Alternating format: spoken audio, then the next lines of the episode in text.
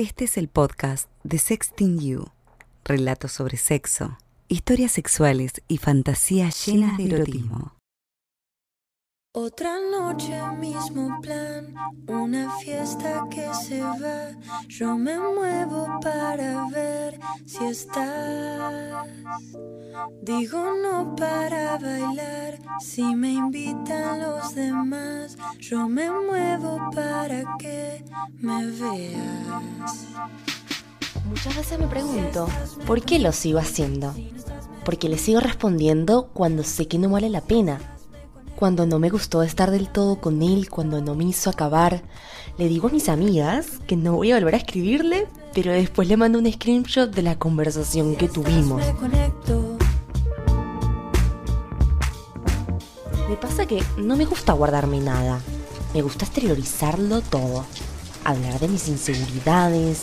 No sé, me parece que me gusta que la gente piense que soy tonta o que no sé nada, me hago la boba. Esa es mi técnica para todo. ¿Yo soy la única que en verdad sabe lo que le pasa? Está bien, es sano, debería hablarlo con alguien más. No lo sé todavía. Lo único que sé es que acá soy libre. No me puedo mentir, no a mí misma. Este es mi lugar favorito. Aquí en la ducha. Algo que se enciende en tu presencia, aunque no lo entienda, como un acertijo. Bueno, Verónica, repasemos lo que te pasó. ¿Estuviste con alguien un par de veces? ¿Te gustaba su sexapil, sus actitudes? ¿Algo de su personalidad te llamaba la atención? ¿Le contabas a tus amigas que la pasaba genial? Pero ahora sabes que en el fondo solo la pasaron rico porque tú siempre llevabas tu juguete. Después pasó ese día que quisieras olvidar cuando te comportaste terriblemente por culpa del alcohol y las cosas que él te dijo. Pero que no debe decirte, eso lo sabes, ¿no? Y hasta aquí todo bien, porque ya después de ese día tomaste la decisión de no volver a hablar con él y pasaron meses y ninguno se escribió. Pero después pasaron cosas. Cuarentena. Eso pasó. Repasemos. Después me volvió a escribir y responder mis historias.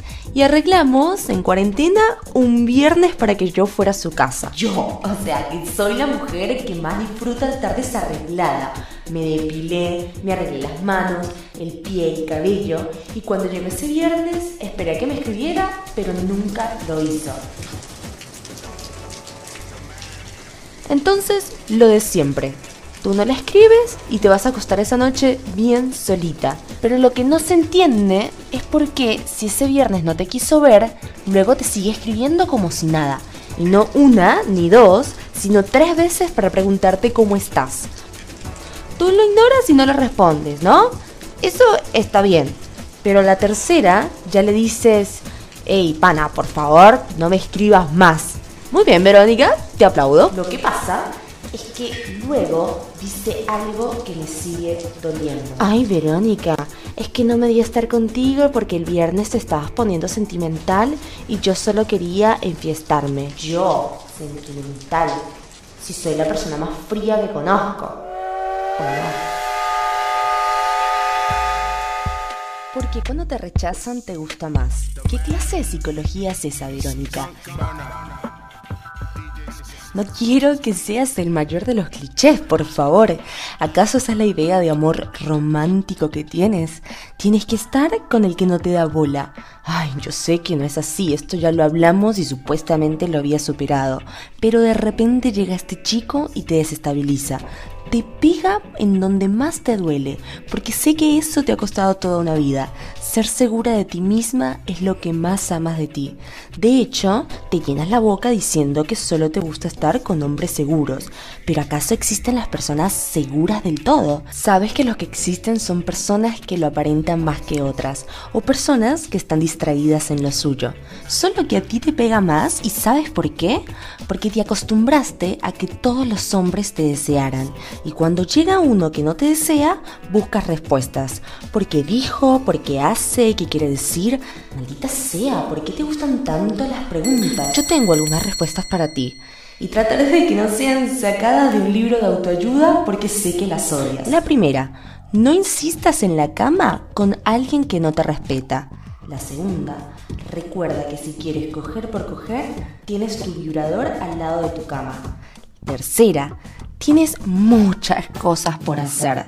Tú sabes que el tiempo llegará.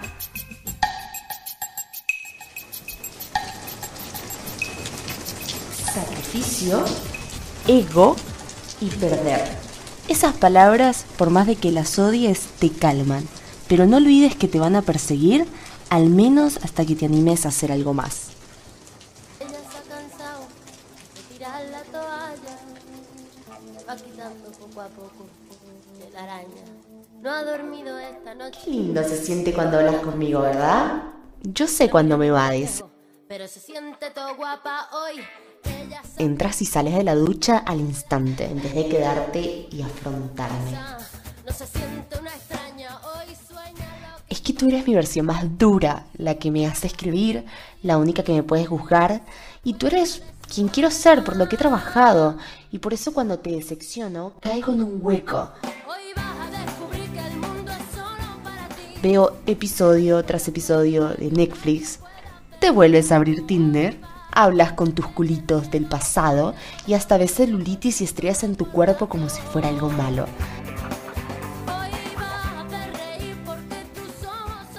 Así que ya sabes lo que tienes que hacer. Sí, a esa persona la necesito fuera de mi vida, fuera de mi Instagram, de mis contactos, y yo sé que es lo más sano porque siempre me funciona. De hecho, nunca me arrepentí de haber borrado a alguien de mi vida.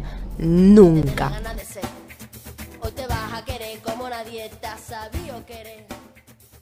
Volviste a recuperar el control, a sentirte tú nuevamente. Sé que mi pasado me va a seguir persiguiendo, pero no debo mezclar las cosas. Mis traumas por un lado y mi vida sentimental por otro.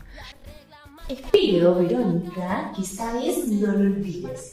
Nadie que no te desee, escucha bien, nadie que no te desee